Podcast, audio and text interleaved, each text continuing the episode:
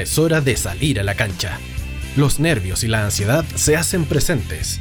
Contamos con la confianza del técnico y nuestros comentaristas tienen todo lo necesario para ganar este partido.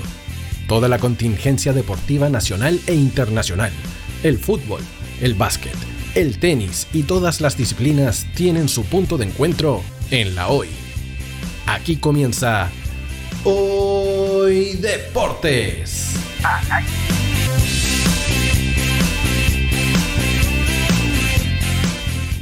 Y cuesta, y sobre todo el día lunes cuesta bastante comenzar, pero sobre todo si hay lluvia, si hay viento, pero no importa, nosotros estamos acá firmes en otra edición de Hoy Deportes al aire. Ahora sí podemos decir con eh, formación completa para comenzar esta jornada. Ahora sí que sí, podemos decir que estamos todos, si es que Internet hoy día no nos falla y si es que hoy el tiempo nos acompaña. Roque, Claudio, ¿cómo están? Bienvenidos a Hoy Deportes al aire por la hoy.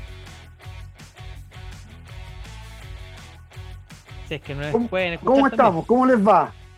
Estaba ahí a la espera yo de, Claudio, que estaba con unos problemitas de internet. Cuando llueve parece que el internet tiende a, hacer sus, eh, sus trampitas, ¿ah? ¿Ah? A meter la cola, como dicen, por ahí. Así que el gusto de saludarlos a todos, especialmente a Miguel, también a Claudio. Eh, un abrazo a, todos los que nos están sintonizando. Así es. Ahora sí, Claudio, por fin. Por fin, así es, eh, ya estamos eh, listos, estamos conectados. como bien dice Roque, cuesta de repente con, el tema de, las lluvias. Sabemos que los sistemas se saturan fácilmente y, no es la excepción en esta oportunidad. Pero ya estamos acá, gusto en saludarlos a ustedes, muchachos, a, a nuestra querida audiencia y listos para comenzar a desmenuzar el, panorama nacional, el internacional y por supuesto muchos eh, más deportes que el, fútbol. ¿eh? Tenemos hoy noticias del boxeo, tenemos noticias que tienen que ver con la Fórmula 1, así que va a estar interesante. Así es. Interesantísimo el programa del día de hoy. Súmense todos a través de radiohoy.cl, también en el canal 131 de Zapping y en todas nuestras plataformas para comentar nuestro programa. Rapidito porque tenemos harto para conversar, tenemos bastantes temas para la agenda del día de hoy, pero hoy en un día de lluvia, en un día, bueno, por aquí donde vivo no está lloviendo todavía y donde las cosas al parecer van a ser un poquito más lentas de lo normal. Em, día de, campeonato nacional. Este primer bloque lo vamos a dedicar, por supuesto, al eh, campeonato nacional, a lo que está pasando en el fútbol. Se cerró la temporada de fichajes, no grandes nombres, salvo unos cuantos. Junior Fernández eh, a Universidad de Chile.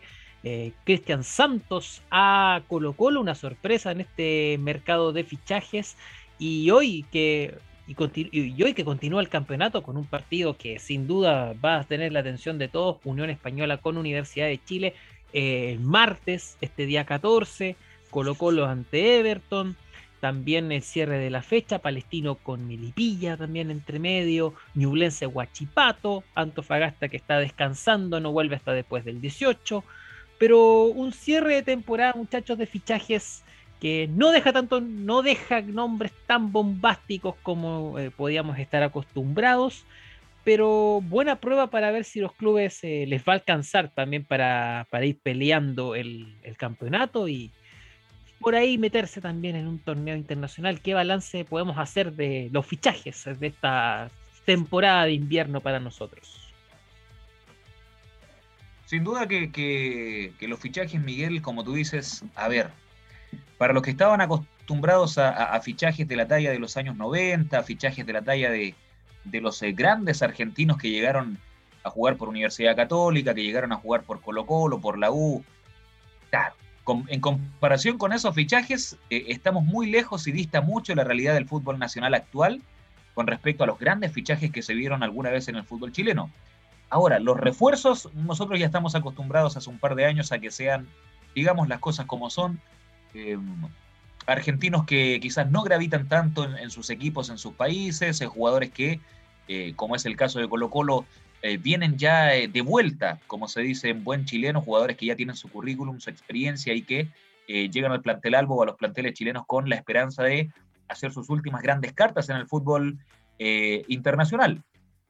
Sin embargo, creo que, los fichajes de, en esta pasada eh, son necesarios para los clubes. Eh, por ejemplo, el fichaje de Colo Colo es absolutamente necesario, tomando en cuenta que hace tiempo Colo Colo estaba buscando, eh, digamos, no un relevo, pero sí acompañamiento en la zona superior. Iván Morales es, el hombre, el gran hombre que tiene el conjunto Albo en, en la parte, digamos, definitoria del campo de juego.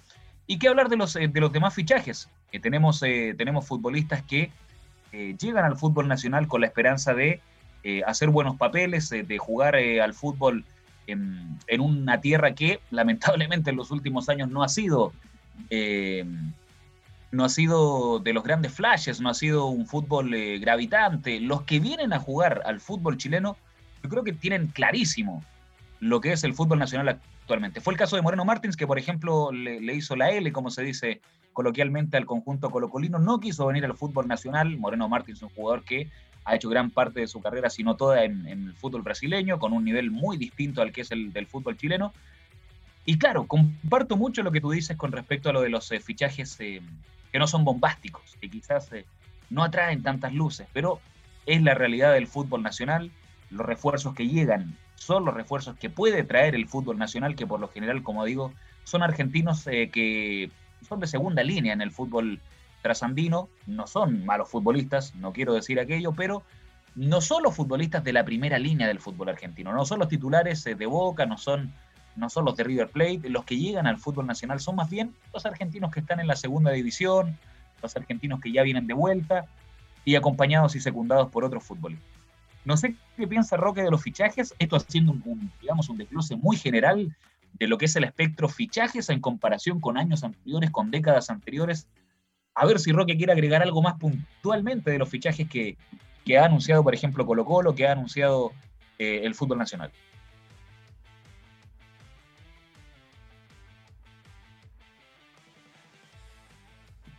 Está muteado, Roque. Está, está con el, con ah, mute, activado. Ahí sí. lo de Colo Colo creo que es una contratación que, que no, es, no era la que ellos querían definitivamente. ¿ya? Dicen que la lista corrió y que corrió bastante y que se, llegó a la conclusión de que, de que Santos era un, jugador que, que, podía ser una buena carta en ofensiva para Colo Colo, pero al parecer eh, es una alternativa más y no un jugador que, que venga un, llanamente a tomar la camiseta de centro delantero en Colo Colo, ponérsela y comenzar desde el primer, eh, lo antes posible ya a marcar, a ser relevante en el equipo como se esperaba que lo fuera eh, Moreno Martín. Eh, entonces, no sé hasta qué punto existirá convicción en, en, el cuerpo técnico de Colo Colo con respecto a la contratación de Santos. Me parece que también hubo más un poquito de flexibilización, flexibilizar las cosas por parte del cuerpo técnico encabezado por Quintero para no terminar con, las contrataciones en Colo Colo en un papelón y que los, y, que los dirigentes y la gente encargada de, de las eh, contrataciones eh, quedara muy mal parada en este escenario sin conseguir eh, ningún nombre y sin conseguir ninguna incorporación. ¿Ya? Entonces, parece ser una, una contratación muy de urgencia y que al final, bajo esas condiciones, se transforma en una apuesta también. Ya, porque ninguno de nosotros creo estaríamos estamos en condiciones de ratificar que el venezolano alemán eh, sea un jugador, digamos, de primerísimo nivel. ¿ya? Eh, sin embargo, perfectamente puede mostrar un nivel que sea más que sobresaliente en el fútbol chileno. Así que hay que esperarlo. Para mí es una, sorpresa. No, no tengo ningún antecedente como para evaluar más allá de eso. En cambio, eh, el nombre de, Junior Fernández ya es mucho más familiar para todos nosotros y entendemos de que se trata de la situación natural de los jugadores chilenos que salen a jugar al extranjero que juegan largas temporadas en el extranjero y que después vuelven a, a, Chile a terminar ya sus carreras, como es el caso de Junior Fernández. lo mismo que Fabián Orellana en la Universidad Católica. Eh, incluso por ahí estaba tratando de confirmar la presencia de Rodrigo Millar en Coquimbo Unido. Entonces, eh, son, son jugadores chilenos que han tenido vasta trayectoria, exitosa trayectoria, diría yo, en la mayoría de los casos de los que estamos hablando, por lo menos. Creo que lo de Fabián Orellana en España ha sido gigantesca su carrera. Eh, lo propio Junior Fernández alternando en muchos países europeos. Y, bueno, yo creo que esos dos nombres eh, le van a dar un atractivo especial al campeonato, principalmente en la U, porque Junior Fernández está generando mucha expectativa en la Universidad de Chile. Y lo propio Fabián Orellana, que se va a encontrar con un grupo de jugadores experimentados, muchos de ellos fueron compañeros de él en la selección. Así que también va a ser muy interesante ver cómo se adapta Fabián Orellana a lo que pretenda la Universidad Católica, que por lo demás eh, está tomando ya un, ritmo de, campeonato que lo va a poner a pelear el título con Colo Colo derechamente. Y con quizás con, alguno más que se pueda meter en, esto, en esta fecha. Claro, Rodrigo Villar que disputó el domingo em, los últimos 20 minutos del partido de Coquimbo Unido ante Magallanes en Santiago y que no jugaba desde noviembre del 2012 cuando jugó su última vez eh, por eh, Colo Colo precisamente. ¿Y qué piensan eh, los salvos con la llegada de Cristian Santos, la, la caída eh, de Ferreira que se dio ese mismo viernes, horas antes del cierre del libro de pases. Escuchamos al gerente deportivo de Colo Colo, Daniel Molón, en Hoy Deportes al aire. Teníamos a un jugador que era Facundo Ferreira, con quien teníamos un acuerdo de palabra, ya casi llevado a los, a, los contratos.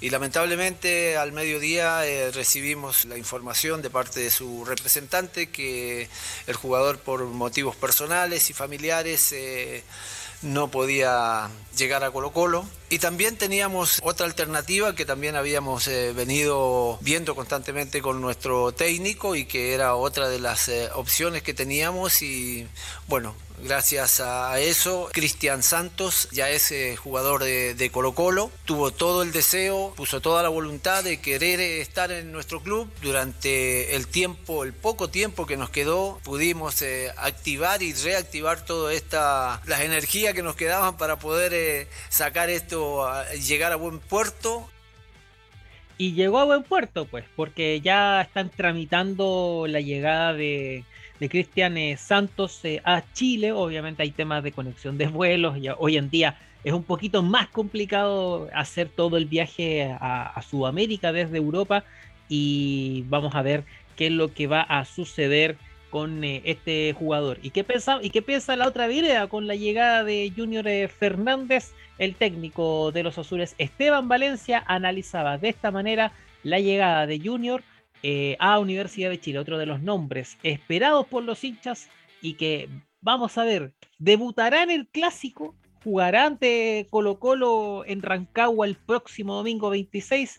Esto habla Esteban Valencia y lo escuchamos en Hoy Deportes. Afortunadamente el, club pudo cerrar la llegada de, un jugador que tiene un, pasado importante en, en, el club y bueno, nos pone contento porque viene a darle una cuota más de jerarquía a lo que es el, plantel. Es una alternativa más que, vamos a tener en lo que es la, ofensiva y no tenga duda que, por supuesto conociendo las capacidades que tiene Junior nos va a dar una alternativa mucho más importante en base a los jugadores también que tenemos en el plantel. Así que es un muy buen refuerzo, es una muy buena incorporación y por supuesto que estamos estamos contentos y bueno, esperando por supuesto que cumpla con todo el tema protocolar y, que ya en los próximos días se pueda sumar a los entrenamientos y, ahí en base por supuesto también a las otras alternativas en el plantel vamos a ir buscando seguramente ese lugar para, para con su llegada. Ahí vamos a ver lo que va a suceder. Ya Junior está en el país, está cumpliendo su cuarentena, está cumpliendo con eh, la disposición de las autoridades y ya pronto podrá integrarse a los entrenamientos en el Centro Deportivo Sur y la expectativa está porque por los plazos eh, se puede integrar al plantel de Universidad de Chile y disputar el clásico del domingo 26 en, en Rancagua. Los plazos justos se dieron para que pueda ocurrir este debut. Pero no solo de eso está ocurriendo en Chile porque se está jugando el campeonato nacional. Eh, ya lo vamos a estar hablando la próxima semana en pleno con, el desarrollo, por supuesto, de la fecha y en semana eh, de super clásico, clásico, como lo quiera llamar.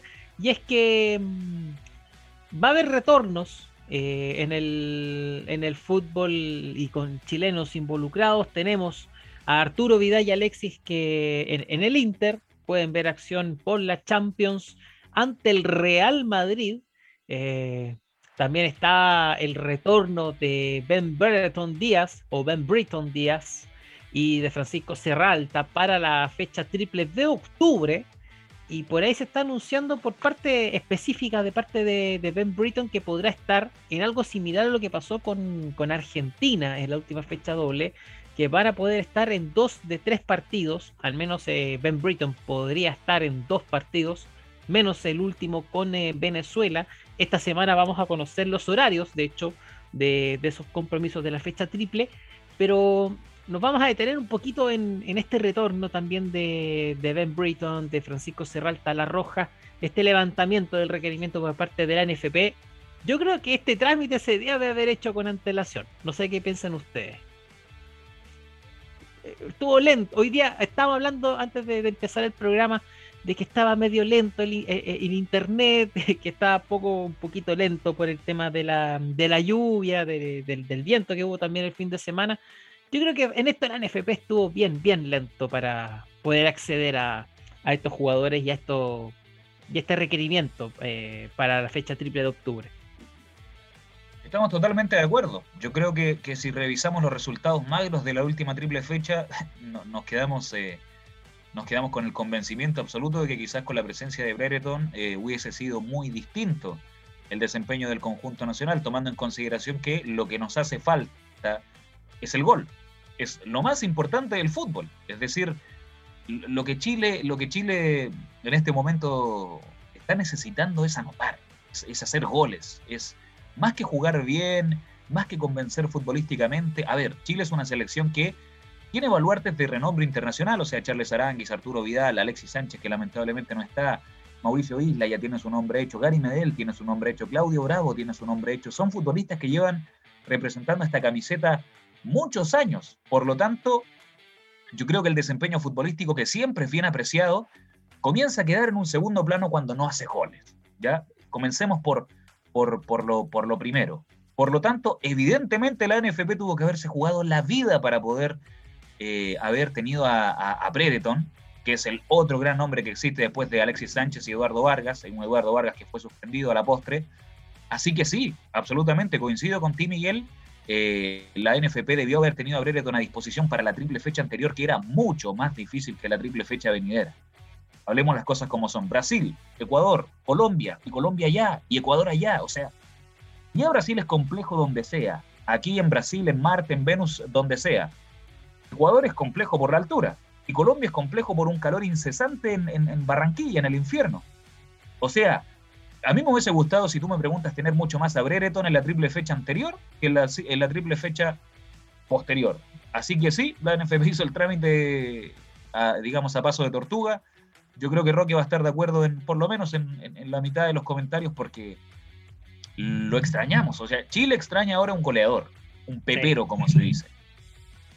Sí, estoy de acuerdo porque mm, por todos los, por todos los argumentos eh, que acabas de dar, eh, obviamente que si uno pudiera eh, retroceder el tiempo y, ver la importancia que esos jugadores significaban para la fecha anterior, claro, lo mismo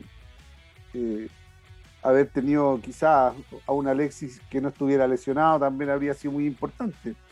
Eh, ahora lo de Alexis es totalmente distinto a la situación de, de y de, de, Sierra Alta. Yo no sé hasta qué punto se vieron, se vieron muy sorprendidos con la medida de los, de los ingleses, que no les dio tiempo como para, para hacer gestiones y solicitar al menos eh, eh, la presencia de estos jugadores al menos en dos partidos como se ocurrió con algunos jugadores argentinos. Eh, pero claro, cuando uno ve que estas otras potencias se las ingenian para poder solucionar esos problemas y alcanzar algún grado de acuerdo, el Chile no tuvo que esperar está, tramitando esto para la fecha que viene en octubre. O sea, tampoco está, o sea, está ratificada, pero puede haber cualquier inconveniente en el camino y esto puede tener también una vuelta atrás. Entonces, eh, claro, desde el momento del, comunicado del fútbol inglés, eh, los más astutos se, activaron rápidamente eh, y Chile no alcanzó a hacer sus gestiones, ¿no? Y eso impidió, digamos, de que, de que de contar con un delantero que obviamente es muy importante. Y, también hay que tomar en cuenta que Berenton también comunicó rápidamente que no podía venir. O sea, mm, él, también bajó, él, también bajó, la cortina así como sin, sin mediar mucho plazo. Así que como que le dijo a Chile, ya saben que no hagan nada porque en realidad no voy. Entonces, eh, quedan todas esas sensaciones de que, de que obviamente eran muy importantes, ya no, ya no, ya no fue. Y, una experiencia para, saber de que el fútbol actual eh, con pandemia tiene, tiene imponderables, porque si no, veamos lo que ocurrió entre, entre Brasil y Argentina, que suspendieron el partido y, y ha sido un escándalo a nivel mundial. Y que ahí está, ya lo tomaron, tomaron la escoba, metieron la, la mugre debajo de la alfombra y no. Y quizás cuándo más van a volver a hablar de ese partido, porque ya todo el mundo se mm. olvidó. Ya todos se olvidaron de ese partido y ya no tiene mayor importancia y la FIFA lo va a arreglar diplomáticamente. Eh, por lo tanto, en este fútbol de, pandemia hay, muchas cosas que tener en cuenta porque porque son, son cosas con las que tampoco se ha vivido, no hay experiencias previas, entonces hay que estar muy atento porque no, no hay un manual, no hay un protocolo para decir, oye, si, si, lo, si lo, por decir algo, si los españoles la próxima fecha no quieren prestar a los jugadores, inmediatamente se hace esto, esto y esto. No, no pagamos, este es pagar el noviciado. Esto es pagar el noviciado con respecto a la, a las tratativas y a las negociaciones que se tienen que hacer eh, con los jugadores que juegan en otro continente. Así es, noviciado que vamos a ver si es que no se termina de pagar. Ya están eh, las fechas confirmadas. 7 de octubre ante Perú en Lima, 5, perdón, 10 de octubre ante Paraguay en nuestro país y luego el 14 de octubre ante Venezuela. Eh, la Conmebol dice ya ha solicitado a las asociaciones miembro confirmación de horarios, ciudades y sedes y que se dará a conocer durante los próximos días. Otra, por supuesto, antes de ir a la pausa, perlita de la Libertadores Femenina. El día 24 de septiembre se va a realizar el sorteo de los grupos con Universidad de Chile y Santiago Morning eh, como los equipos representantes de nuestro país en la edición 2021. Se va a jugar en el Manuel Ferreira del Club Olimpia, en el Arsenio Rico del Club Nacional, mientras que la gran final será el domingo 21 de noviembre en el Gran Parque Central del Club Nacional de Montevideo. Y pensar que esa final pudo haber sido perfectamente en nuestro país. Lamentablemente, ahí en temas de gestión si llegamos tarde al tema de Ben Britton y también de Sierra Alta, en la Libertadores Femenina, ¿para qué decir? Nos privaron de, una final en nuestro país y de una Copa Libertadores también en nuestro país. Pero eso, muchachos, es harina de otro costal. La pausa y regresamos. A la vuelta tenemos Team Chile, tenemos fútbol internacional, tenemos boxeo, tenemos eh, los cortos del Team Chile también tenemos resultados, programación de la primera B del ascenso. Hoy el ascenso ya se puso más que arde que nunca. La pausa, volvemos en Hoy Deportes. No te vayas, volvemos después de una breve pausa comercial. Disfruta en la sintonía de la hora. Personaliza tus ideas con Estampados MG, una excelente alternativa para estampados de poleras, tazones, cojines, delantales y mucho más. Especializados en personalizar recuerdos para todos los fanáticos del fútbol y clubes de fans. Encuéntranos en Facebook y Twitter como arroba estampadosmg y en nuestro Instagram como arroba estampadosmgcl. Despachos a todo Chile. La mejor opción de precio y calidad la encuentras en Estampados MG.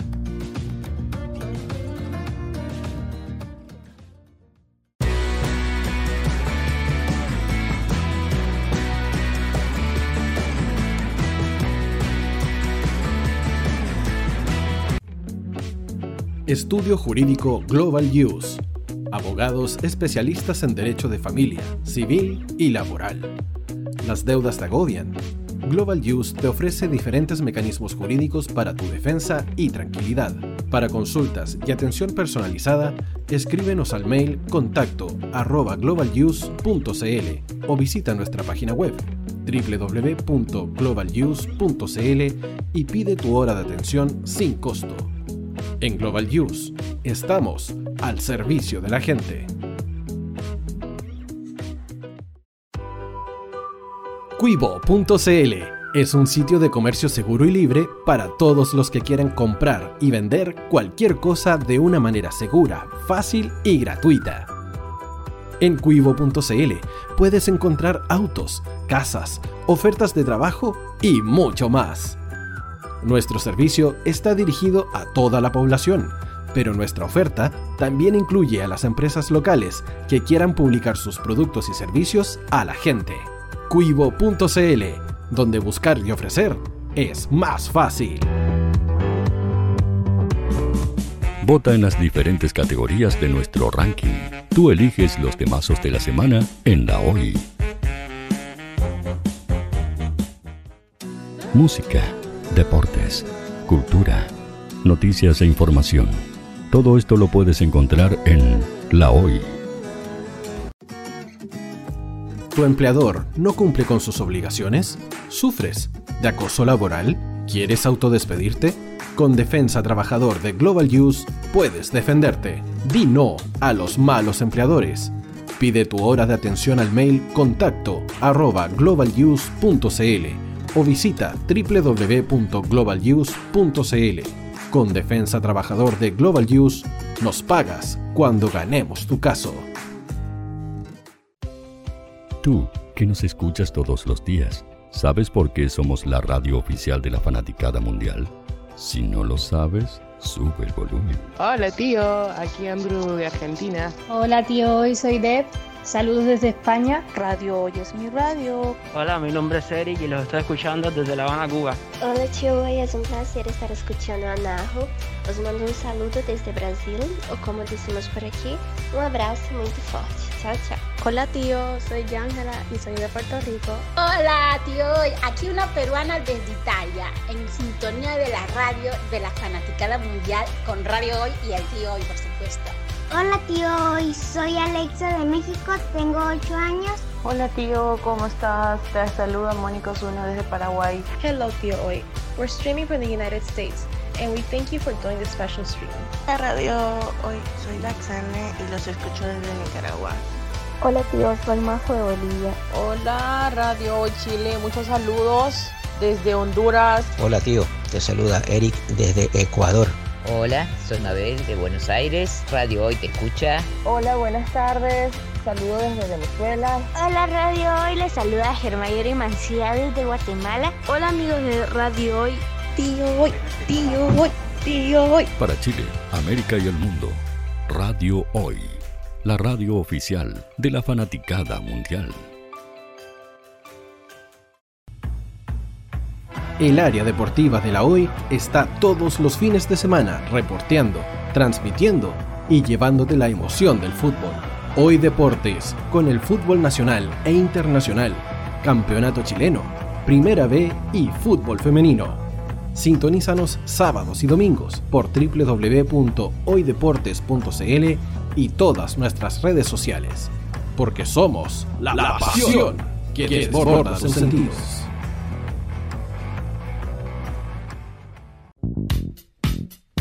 ¿Quieres que tu marca llegue a miles de personas? ¿Buscas hacer crecer tu negocio?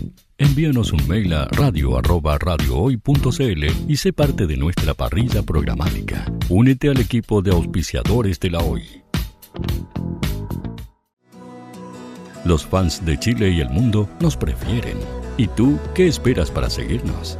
Síguenos en Twitter como arroba Radio Facebook La Radio Hoy, Instagram arroba Radio porque somos la radio oficial de la fanaticada mundial. Radio Hoy es una empresa Hoy Comunicaciones. Visítanos en www.hoycomunicaciones.cl.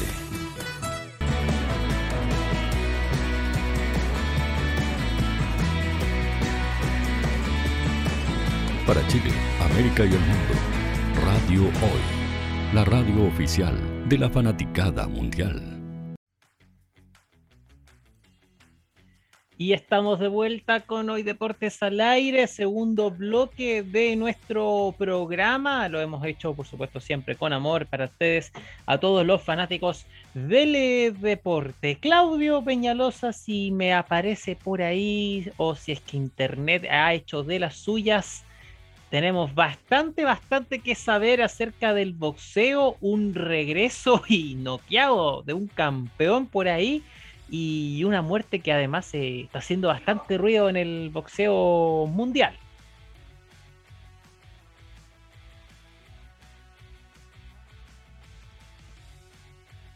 Parece que lo noquearon. Sí, el internet noqueó a Claudio, parece. A Claudio. ¿Ah?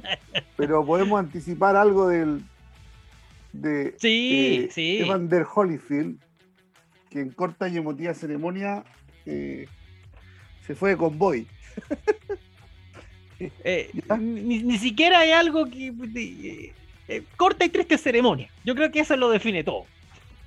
Sí, igual su contendente era bastante más joven, ¿ah? Era una pelea bastante dispareja en términos de condición física, creo yo. ¿Ya? Eh, Holyfield tiene 58, si no me equivoco, un poco más parece por ahí. 58, sí, sí, sí. Y el rival se veía más joven.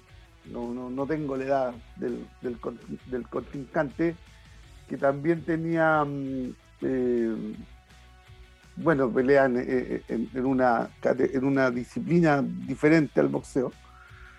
pero le, pero le entró, entró desde el primer segundo a golpear y lo dañó de inmediato. Y ahí después la suerte del campeón eh, terminó, digamos, de manera bastante eh, triste porque los aficionados esperaban una respuesta más de, mayor envergadura por parte de Holyfield y, se desvaneció al final en un, puro round. Y, y, bueno, quedó, quedó en eso. Yo creo que va a quedar en la anécdota. Yo creo que esto no va a empañar para nada lo que significó eh, él como boxeador. Eh, pero lamentablemente esta apuesta de ponerse en escena una vez más eh, fue un fracaso. Un absoluto fracaso. Y la verdad es que este, este regreso al boxeo también no pudo haber sido mucho mejor. Y 10 mm, años, y yo creo, y el tiempo pesa. Yo creo que son, fueron 10 años de, de inactividad que en este deporte pesa bastante. Y yo creo que lo del fin de semana se reflejó. una espera que no sé si pudo haber sido un poco más decorosa con, lo que se dio allá en Hole. Ahí está Claudio para que no, nos pueda pues. profundizar sobre la actuación de, de Holyfield. Nosotros lo, decíamos, lo decíamos en pocas palabras corta y triste ceremonia. lamentablemente, sí, así es. Eh, Víctor Belfort terminó derrotando lamentablemente a una de las leyendas más grandes del boxeo que ustedes recordarán, yo creo que en su episodio más notorio, que no tiene que ver quizás tanto de forma directa con el boxeo, con aquella, con la oreja de Holyfield y, la mordedura de Mike Tyson, eh, esa famosa postal cuando Mike, eh, superado por Holyfield, por un Holyfield que practicaba un boxeo en ese momento superior al de, al de Tyson. Eh, termina Mike mordiéndole la oreja y ese Wander Holyfield entonces ya leyenda de la cultura popular, además del boxeo. lamentablemente, Víctor Belfort derrotó a Evander Holyfield, lo hizo ver muy mal. fue un knockout técnico que sucedió en el primer round del combate. Todo esto en el Hard Rock Casino de Hollywood, una locación que está últimamente acostumbrada a ver grandes eh, veladas de boxeo con grandes estrellas internacionales, lamentablemente no tuvo un final feliz. Recordemos que esta pelea originalmente Belfort iba a pelear con eh, Oscar de la Hoya. Esa era la pelea consignada en primera instancia.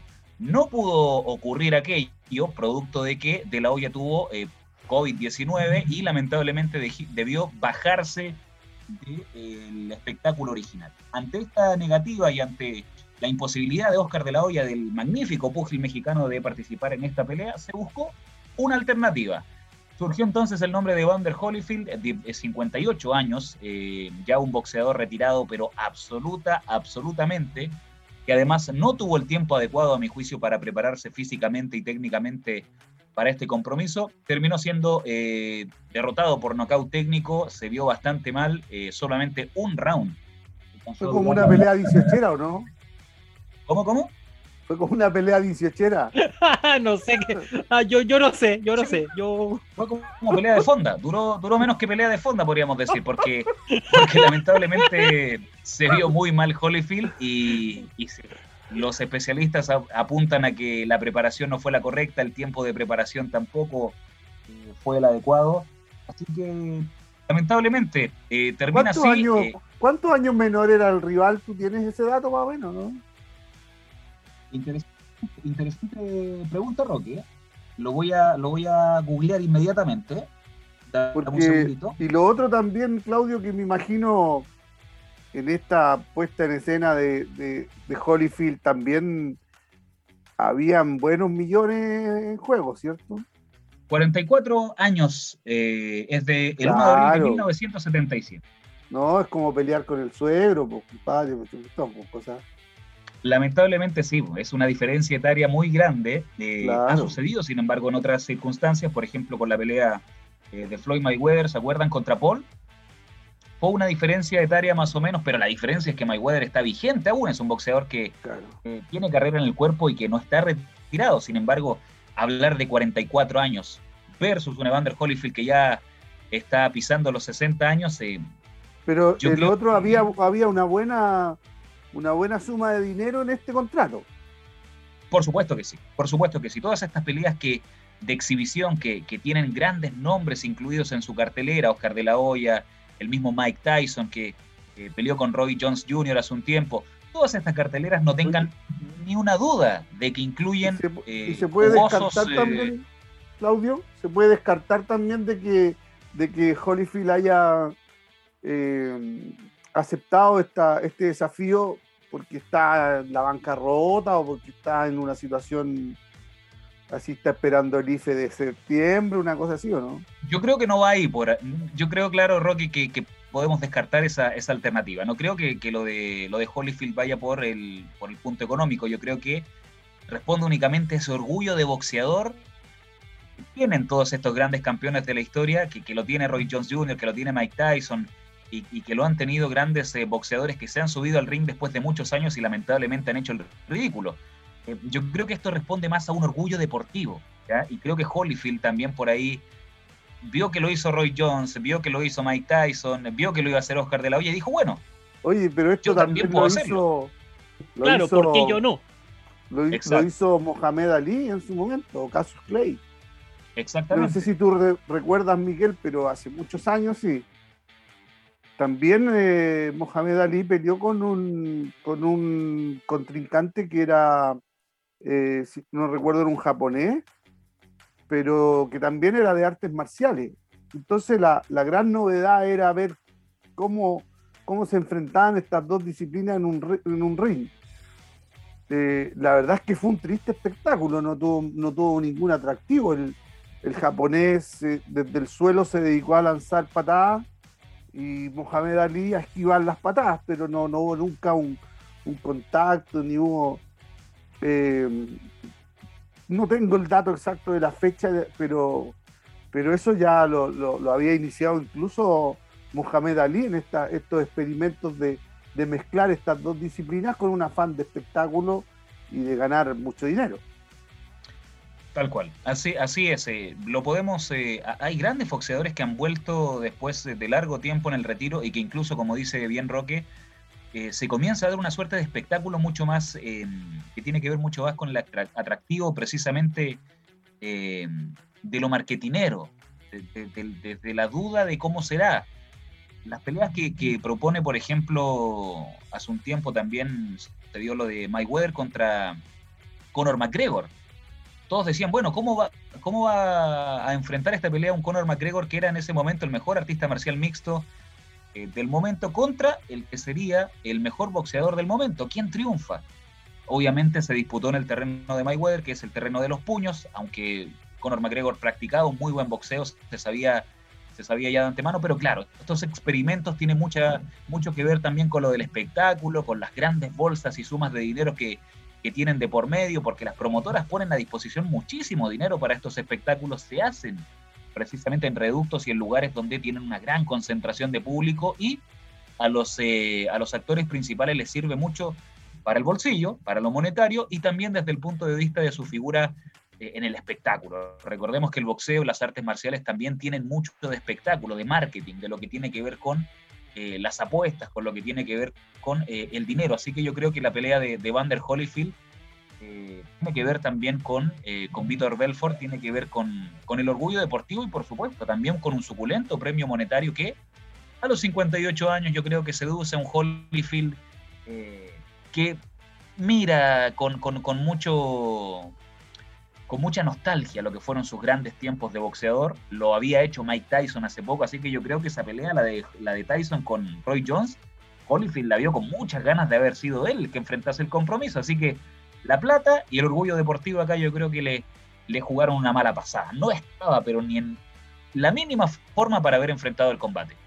Claro, es que ese es el punto. Si uno va a regresar o una estrella pretende regresar, por lo menos una ventana de preparación o algo para dar un espectáculo digno. Y claro, el, honor deportivo, yo creo que acá queda en el suelo después de lo que pasó el fin de semana.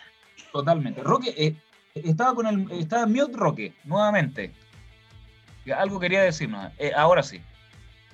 No, eh, yo creo que el, resumen apunta precisamente a, esa situación, por lo tanto, yo creo que van a continuar este tipo de, eventos, ¿ah? donde se trata de, de, generar algo que sea novedoso, que tenga harta audiencia y que genere mucha plata.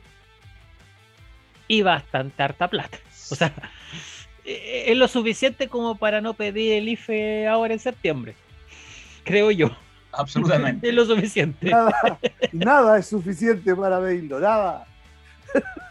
Nada es suficiente en la vida, nada. Así es, muchachos. Oigan, chicos, y pasamos de, lo que fue el tema Holyfield y esta, y esta presentación eh, magra, bastante negativa para el boxeador que se hiciera famoso por aquella mordedura de Mike Tyson y también por sus performances de gran nivel en el boxeo profesional, pasamos a una noticia que es más bien triste. Porque un tiempo, el 2 de septiembre, para ser más precisos, hace eh, dos semanas aproximadamente, se dio a conocer la muerte de una boxeadora de tan solo 18 años. Hablamos de Janet Zacarías, una boxeadora que eh, lamentablemente a sus 18 años perdió la vida este 2 de septiembre, eh, una noticia que enlutó por supuesto al boxeo internacional y que también puso en tela de juicio lo que es el deporte de los puños, el tema que tiene que ver con la agresividad, con la peligrosidad que implica practicar este deporte y por supuesto con el referato. Ustedes se preguntarán las causas eh, de la muerte lamentable de Janet. Bueno, para los que se la están preguntando, lamentablemente ella perdió la vida en un combate. La mexicana de tan solo 18 años se enfrentaba eh, un combate entre Mary Pierre Howell, el pasado 2 de septiembre y lamentablemente eh, siendo golpeada y posteriormente eh, sufriendo convulsiones termina perdiendo la vida prácticamente a raíz de esta pelea. Comenzó la bataola, comenzaron las opiniones, muchos comentaban aquí. La decisión del juez de detener la pelea fue infructuosa, que tardó mucho. Los apuntan también que el hombre de guantes se pudo haber detenido la pelea mucho antes, eh, que este tipo de situaciones se pueden em, evitar con un buen referato. Se apunta también a que en las más eh, grandes ligas del profesionalismo o en los combates eh, que tienen mayores flashes y mayores luces, no suceden este tipo de cosas a pesar de, que se enfrentan boxeadores de gran talla y que en ocasiones son considerados armas mortales. ¿Por qué sucede esto? se preguntan muchos, ¿es el boxeo realmente un deporte o termina siendo eh, canibalismo puro traducido y justificado a través eh, de un deporte? Todas esas opiniones, de muchachos, quiero que, las demos a raíz de esta noticia que sigue conmoviendo al deporte, no solo al boxeo internacional, sino que al deporte, ya que la boxeadora de 18 años, una corta edad, por lo demás, es, es aún más grave la noticia y toma aún mayor revuelo cuando vemos que, que la protagonista principal, lamentablemente con, con este fatídico desenlace, tenía tan solo 18 años y termina perdiendo la vida con eh, una historia lamentable y practicando el deporte eh, que tanto amaba, Roque. No, es una, una noticia tremenda. Yo creo que eh, uno se sobrecoge con, con situaciones como, como esta, sobre todo por la juventud, ¿no es cierto? Y la, la forma dramática en la que se pierde la vida, no, no, uno no, no, no, tiene muchas, muchas palabras como para poder eh, expresar lo que eso debe significar para toda su familia y la gente que la conoce. Eh, entonces, em, ahora empezar a ver las causas, eh, es necesario que sea así.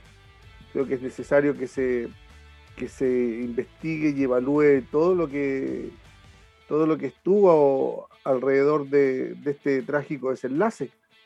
Eh, porque si este deporte se proyecta y van a seguir combatiendo y van a seguir hombres y mujeres eh, expuestos a, perder la vida arriba de un ring, eh, hay que estar encima de todos los detalles para evitar que minimizar absolutamente los riesgos.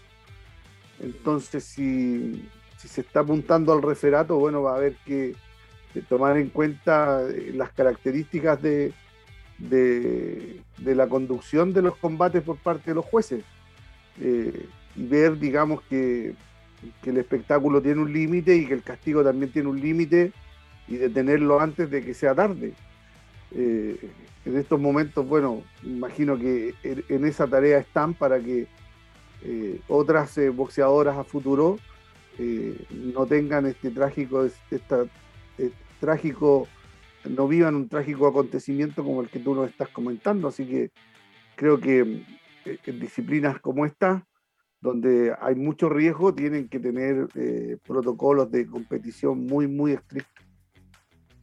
Roque, y, respecto a lo que tú dices, creo que tocas un punto importante y diste justo en el clavo con, lo que tiene que ver con los protocolos de competencia.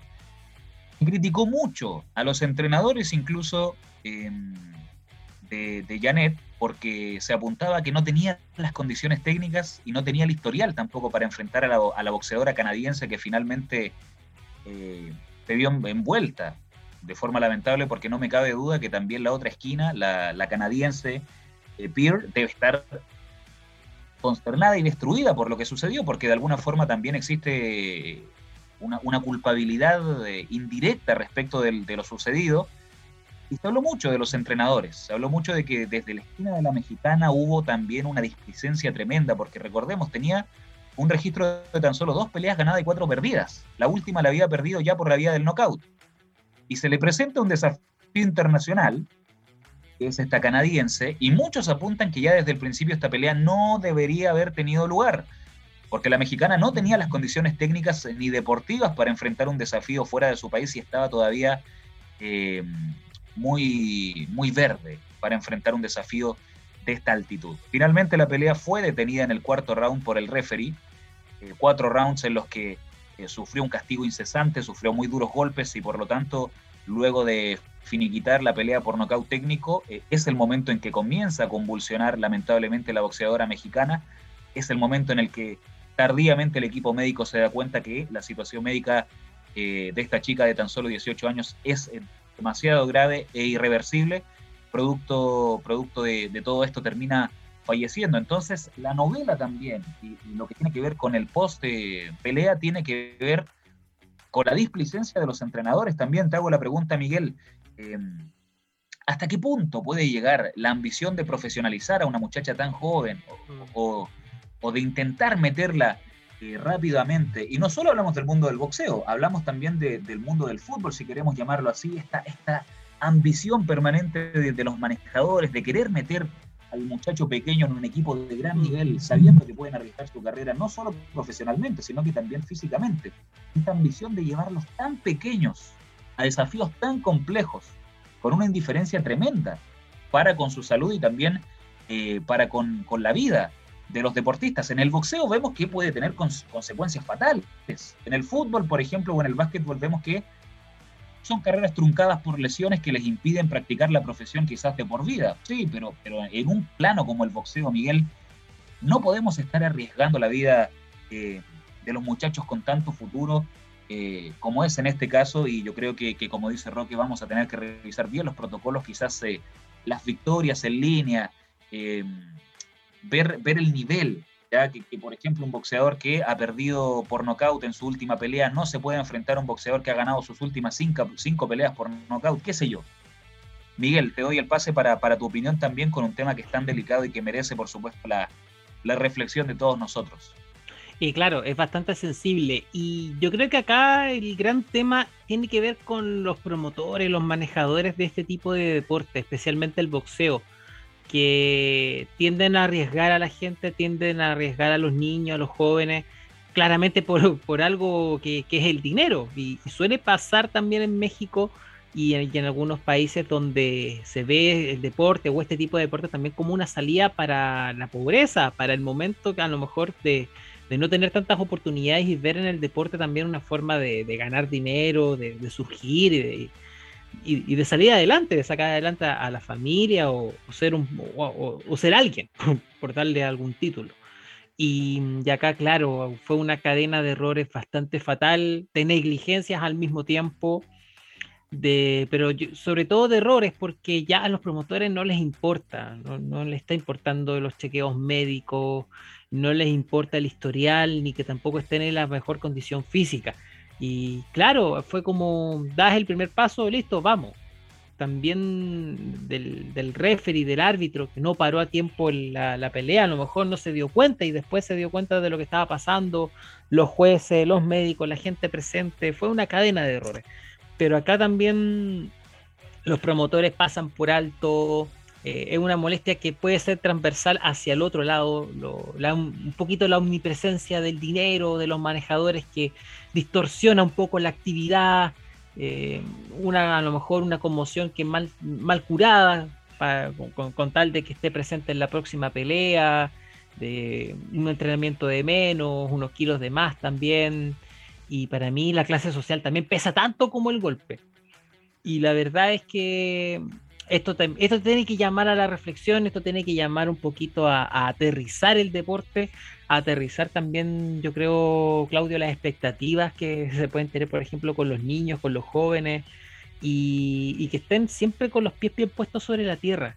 Que a lo mejor el deporte no va a ser necesariamente la vía de escape, a lo mejor para ser alguien, sino incluso de entretención, de que, que tomen el deporte también como una entretención y como una forma a lo mejor de distraerse pero aterrizar un poquito las expectativas y aterrizar, yo creo, muchachos, eh, lo que está pasando para evitar que, llegue alguien escrupuloso y se aproveche de uno. Y yo creo que fue lo que, lo que terminó ocurriendo, un poquito el aprovechamiento de los promotores, de quien organizó todo esto con tal de, tener más dinero y de seguir ganando más dinero. Y sin importar la salud de, la, de, los jóvenes. Tenía 18 años, tenía tenía todavía mucho por hacer y lo pierde por, no seguir correcta, a lo mejor por no haber seguido correctamente los protocolos médicos. Entonces, un poquito de ambición y yo creo que al mismo tiempo, Claudio, yo creo que aterrizar un poco la expectativa para que personas que, siempre tienen eh, el aprovechamiento por delante no, no venga y, juegue en, torno a eso. Yo creo que por ahí también va la discusión. Da para largo, esto da para largo, pero eh, eh, lo primero, ponerle un poquito de, cabeza fría a las expectativas que también los padres pueden tener sobre su hijo para que estas situaciones de aprovechamiento no, no ocurran y no sigan ocurriendo. Totalmente. aprovechamiento es una palabra que, suena muy acorde con lo que tiene que ver con, lo que sucede acá. Es sin duda una irresponsabilidad. Siempre el, pupilo o el boxeador es responsabilidad de su esquina. en este caso, eh, desde el entrenamiento, eh, pasando por, por el manejo del mismo boxeador y también eh, la responsabilidad que tienen al, al poner a su boxeador a disposición de un combate que saben a priori puede ser muy peligroso, no es lo mismo que, ponerlo a jugar ajedrez contra alguien que está mejor preparado, sino que acá estamos hablando de la vida y directamente de la integridad física de, del boxeador. Pasamos a otro tema rápidamente y para despedirnos de este bloque, eh, comentar rápidamente, muchachos, lo que fue el Gran Premio de Monza y este fin de semana. No sé si tuvieron la oportunidad de ver el choque entre Lewis Hamilton y Max eh, Verstappen, eh, que finalmente termina dejándolo fuera de eh, de competencia y que marcó también eh, uno de los episodios peligrosos, que no terminó con mayores incidencias.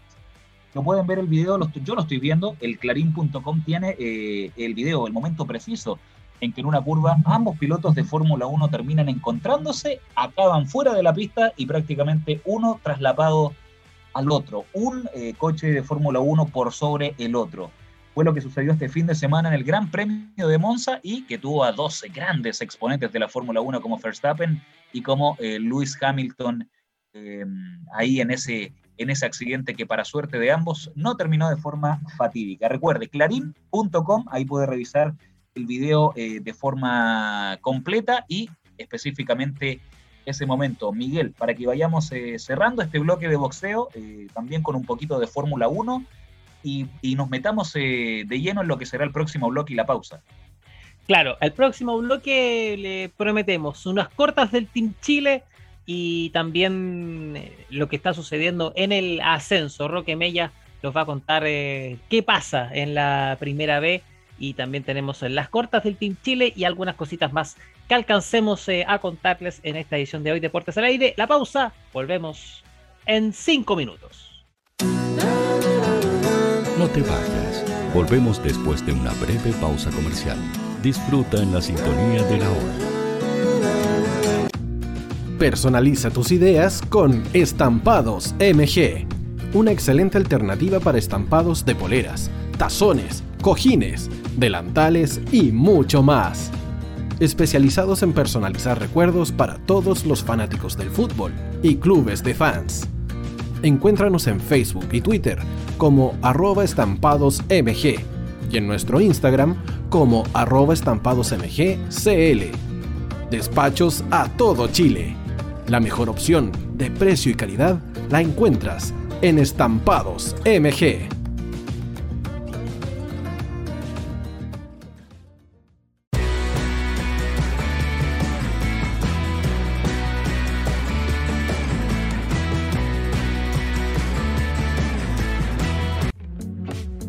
Estudio Jurídico Global Use. Abogados especialistas en derecho de familia, civil y laboral. Las deudas te agobian. Global Use te ofrece diferentes mecanismos jurídicos para tu defensa y tranquilidad. Para consultas y atención personalizada, escríbenos al mail contacto arroba globaluse.cl o visita nuestra página web www.globaluse.cl y pide tu hora de atención sin costo. En Global Use estamos al servicio de la gente.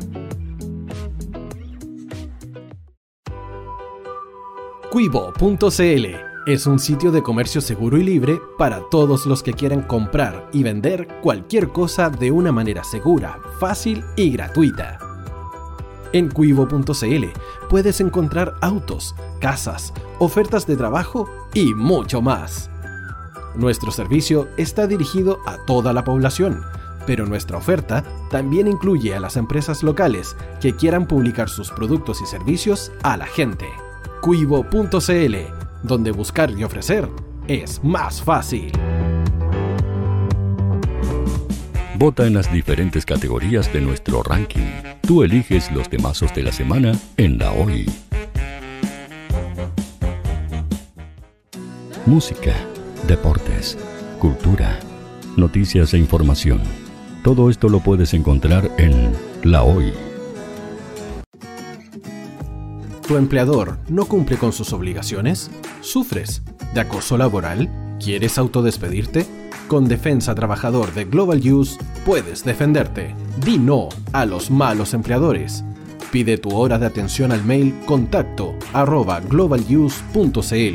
o visita www.globaluse.cl. Con Defensa Trabajador de Global Use, nos pagas cuando ganemos tu caso. Tú, que nos escuchas todos los días, ¿sabes por qué somos la radio oficial de la fanaticada mundial?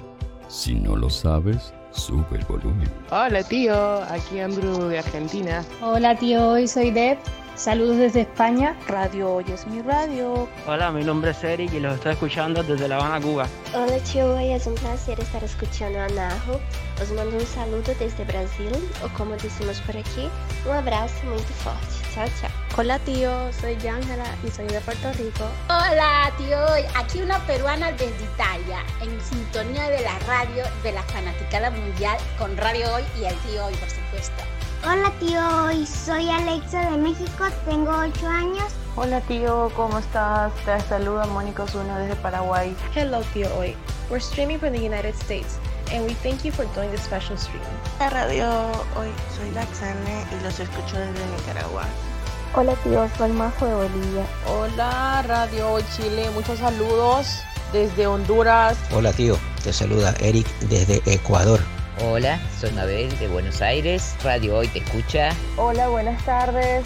Saludos desde Venezuela. Hola Radio Hoy, les saluda Germayori Mancía desde Guatemala. Hola amigos de Radio Hoy, tío Hoy, tío Hoy, tío Hoy. Para Chile, América y el mundo, Radio Hoy, la radio oficial de la fanaticada mundial.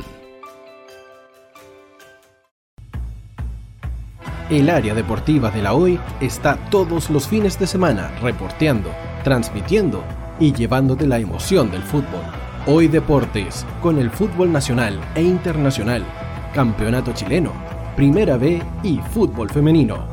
Sintonízanos sábados y domingos por www.hoydeportes.cl y todas nuestras redes sociales. Porque somos la, la pasión que desborda sus sentidos.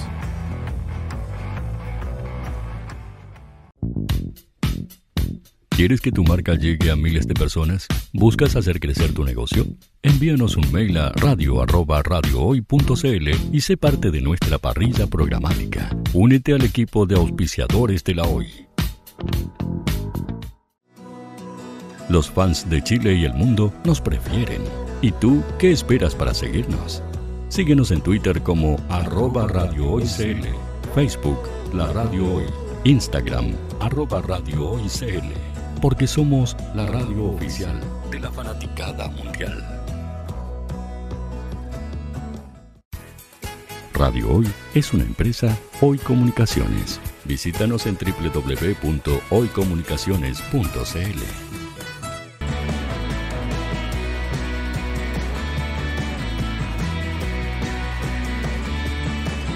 Para Chile, América y el mundo, Radio Hoy, la radio oficial de la fanaticada mundial.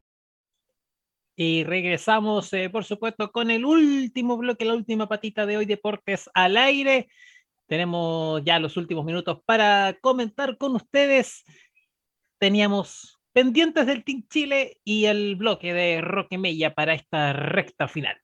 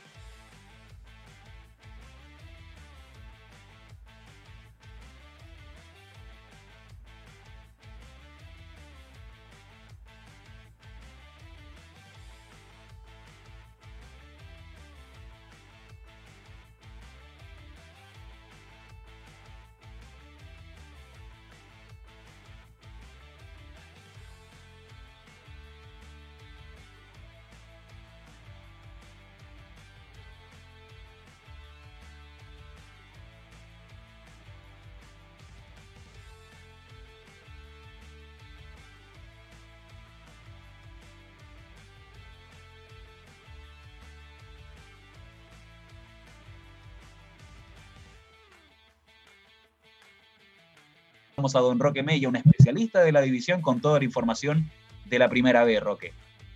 Sí, en esta mm, fin de semana se estuvo mm, modificando bastante la tabla de posiciones porque hubo algunos movimientos interesantes. Hubo dos compromisos que, marcaron eh, eh, lo que les estoy señalando. Primero, la igualdad entre Magallanes y Coquimbo, que deja el cuadro de la cuarta región como exclusivo líder del torneo. Y también la goleada de Deportes Copiapó ante Rangers de Talca por cinco goles a cero.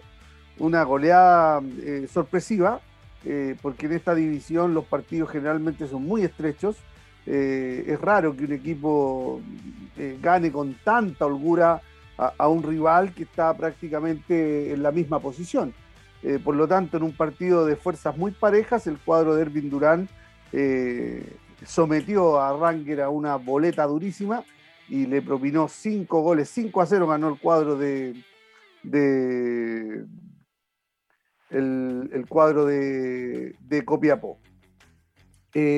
La fecha continúa el día de mañana, ¿ah? ya mañana se, se reanuda eh, el campeonato y tiene mm, compromisos importantes porque hay muchos equipos que están en la parte alta de la tabla de posiciones y en esta fecha seguramente o van a abrochar eh, mejores eh, ubicaciones o van a ir asomando nuevos protagonistas en el campeonato. Por ejemplo, mañana martes a las 16.30 horas juega Deportes Santa Cruz con Deportes Temuco.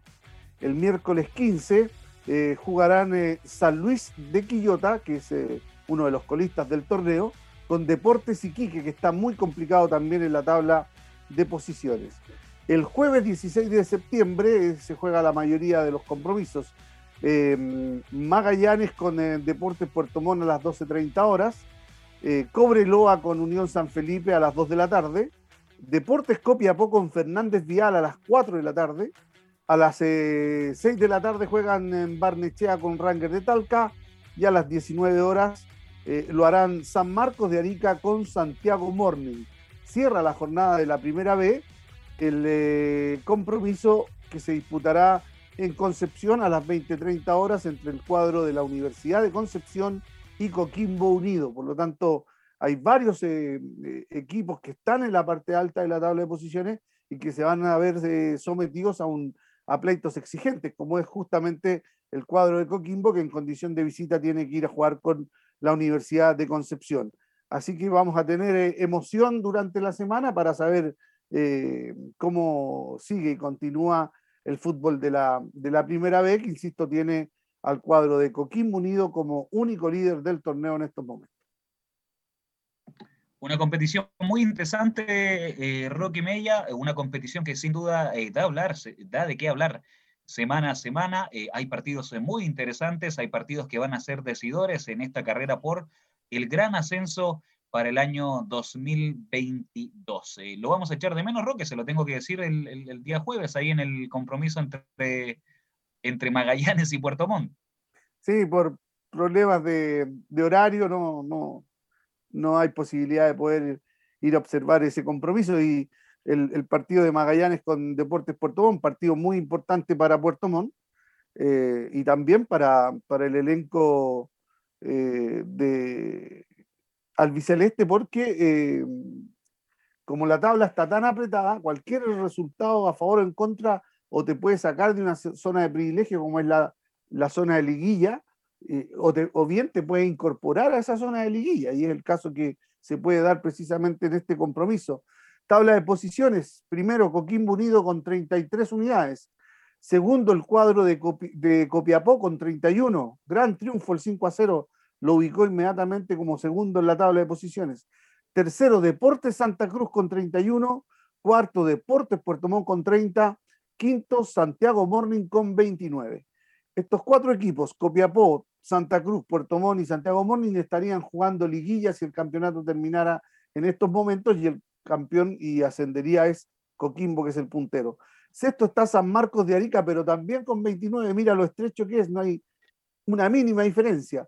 San Marcos de Arica 29, Deportes Temuco 28, Ranger 25, Magallanes 25, la Universidad de Concepción 23, Arturo Fernández Vial 19, pero tiene una cantidad importante de partidos eh, menos. el grueso de los eh, competidores tiene 19 partidos jugados y Arturo Fernández Vial tiene 14 partidos jugados. Por lo tanto, le quedan cuatro o cinco fechas pendientes al, al Vial como para poder encumbrarse en la tabla de posiciones. Deportes Iquique está con 19 puntos también, San Luis de Quillota 19, San Felipe está con 19, Barnechea 17 y atención, algo que realmente estremece a los futboleros del, del país entero. 16, decimosexto en la tabla de posiciones, el elenco de Cobreloa. ¿Quién lo Lamentablemente, Roque. ¿eh? Lamentablemente. Así es, y, es un tema que quería también tocar para que, para que mm, sigamos metiéndole un poquito más de alineo a lo que es esta conversación en torno a, lo, a la primera B.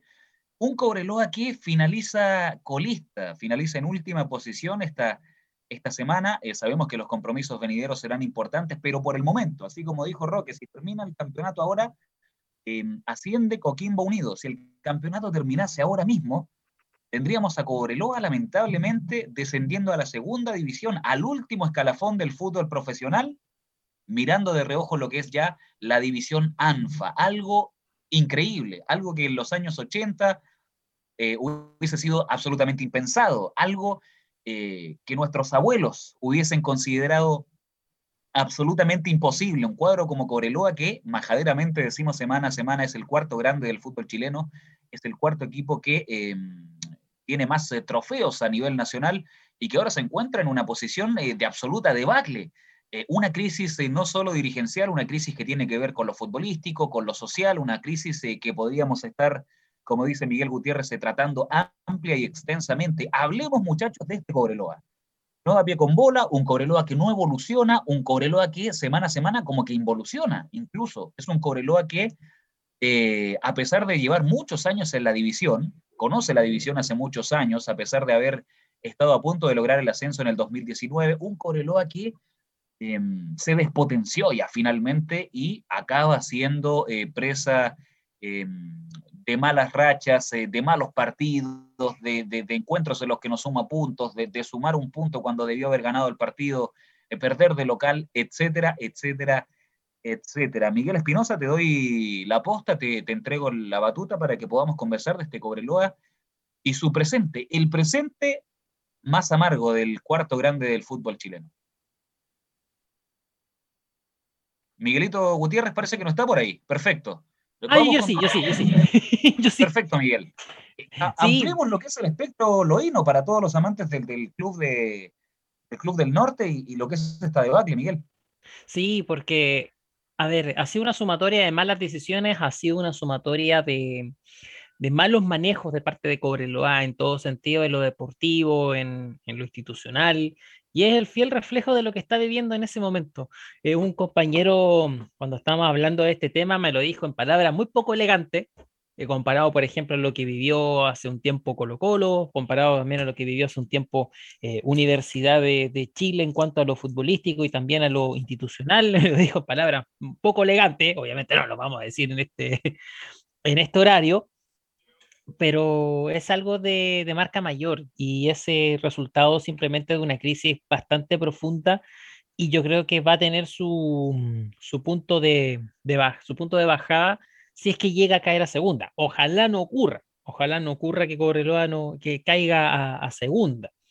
El problema está en que cuando Cobreloa cae a la primera vez, em, muchos decían, no, este es el momento, para, eh, vamos a armar un proyecto para, para, volver y que va a ser relativamente fácil volver.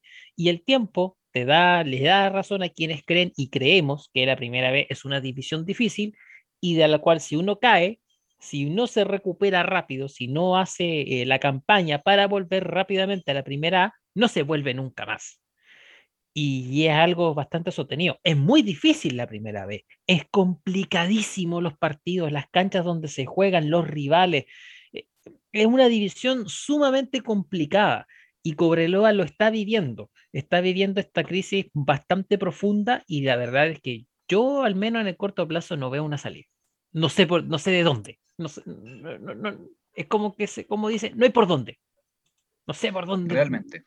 Yo eh, lo pienso y no sé de dónde, no sé cómo eh, Cobreloa tiene para. Yo creo que se, yo creo que se va a mantener en la división.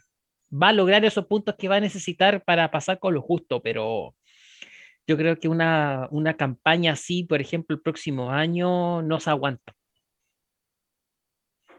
Es lo que le pasa un poco a Coquimbo Unido, que aprovecha, aprovecha muy bien e inteligentemente el vuelo de, salir de la primera división, aprovecha una muy buena campaña en eh, el tema, en lo que fue la Copa Sudamericana y comienza a invertir todos estos bonos, todas estas luquitas extras en armar un plantel, ellos ya eh, previendo la situación de caer a Primera División B, comienza a armar un equipo con una suerte de operación retorno, como lo que hizo Wanderers cuando cayó a, primera, a primera B y logró ascender el 2019.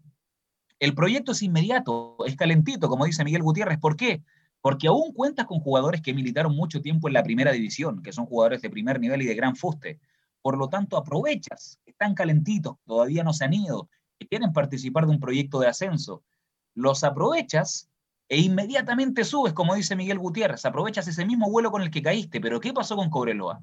Cayó a la primera división B, contó con jugadores de primera división durante mucho rato, jugadores que quisieron sacar al club adelante, pero esos jugadores fueron desapareciendo paulatinamente, porque fueron contratados por otros clubes, porque se retiraron, porque abandonaron el proyecto, porque dirigencialmente quizás no estaban conformes. Los motivos pueden ser varios y pueden ser eh, a distinción y a gusto. No obstante, como dice Miguel, claro, ya cuando caíste hace 10 años a la primera división B, cuando caíste hace 8, 7 años, el proyecto se desarmó.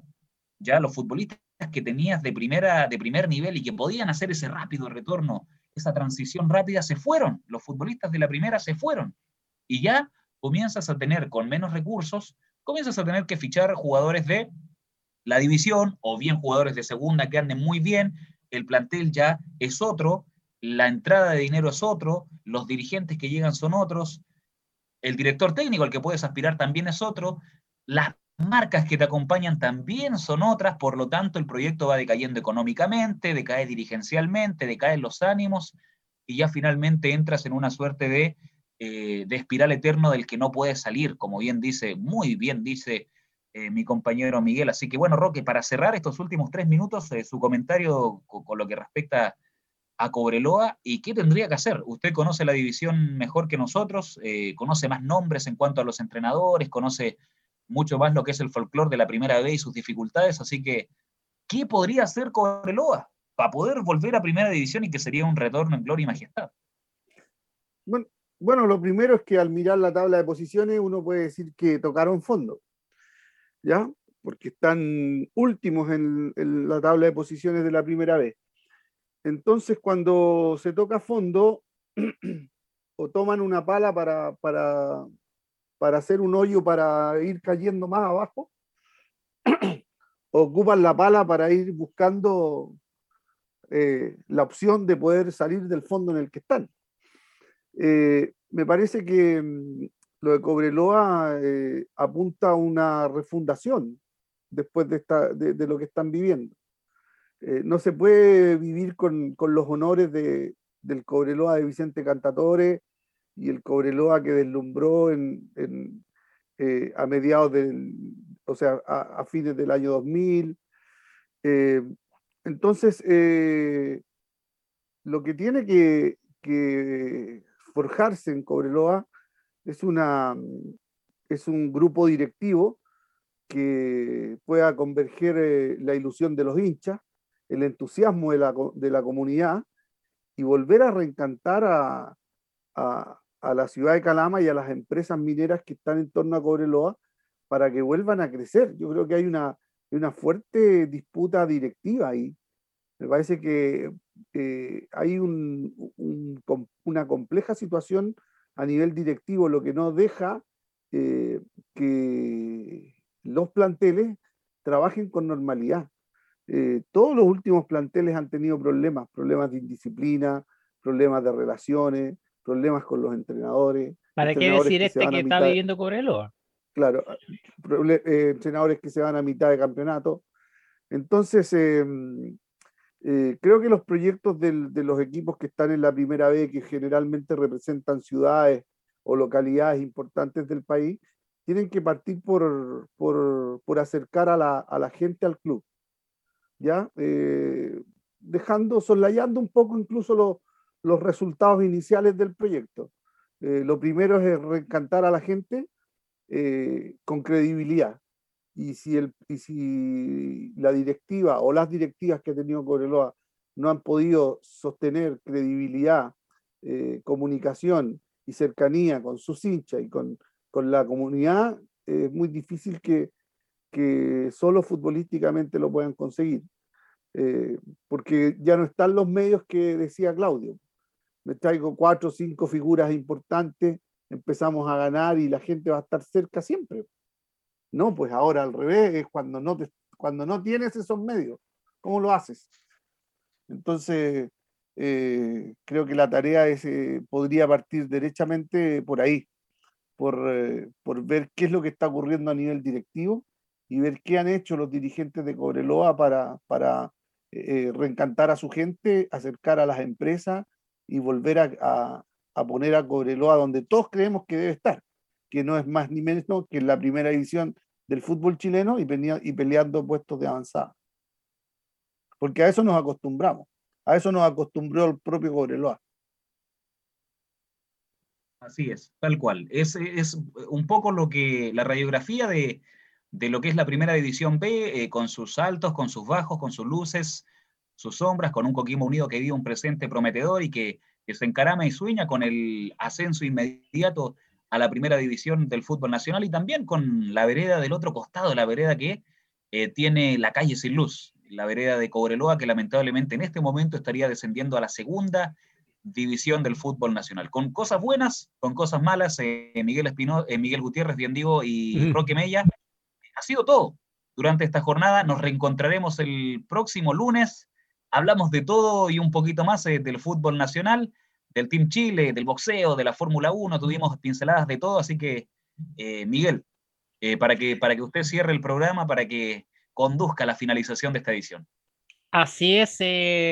antes de, terminar, para quienes se, las perdieron, las cortas del, del Team Chile, la vamos a repasar rápidamente para quienes se, la perdieron, Ignacio Varas se mete en la definición de las medallas en el salto de la Copa del Mundo de Gimnasia en Turquía.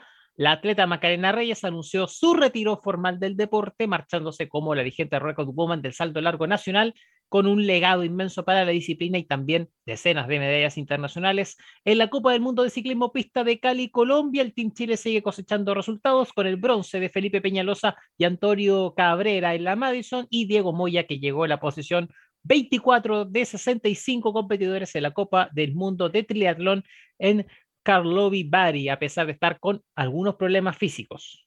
Si con eso no se motiva, yo no sé con qué puede hacerlo para terminar el día. Ahora sí, muchas gracias por estar con nosotros. Sigan la continuidad, por supuesto, de Radio Hoy. Nos eh, reencontramos, eh, Roque Claudio, el próximo lunes en una nueva edición de Hoy Deportes al aire a través de Radio Hoy y en todas sus plataformas. Se cuidan y nos reencontramos el próximo lunes. Buen, buen 18. Sí, felices fiestas patrias. A propósito. Nos encontramos a la vuelta. Que estén muy bien. Saludos a todos los auditores y, que tengan un, grandes festividades. Cuídense mucho y, por supuesto, eh, lo habitual. Si, va, si va a conducir, no beba o pase, o pase pasa un 18 eh, con taxi, con Uber, hay tantas posibilidades y hay tantas alternativas. Cuidémonos entre todos, muchachos, y, y, recordáis que hay que seguir cuidándonos del COVID-19. Así es. Nos vemos el 20. Chao.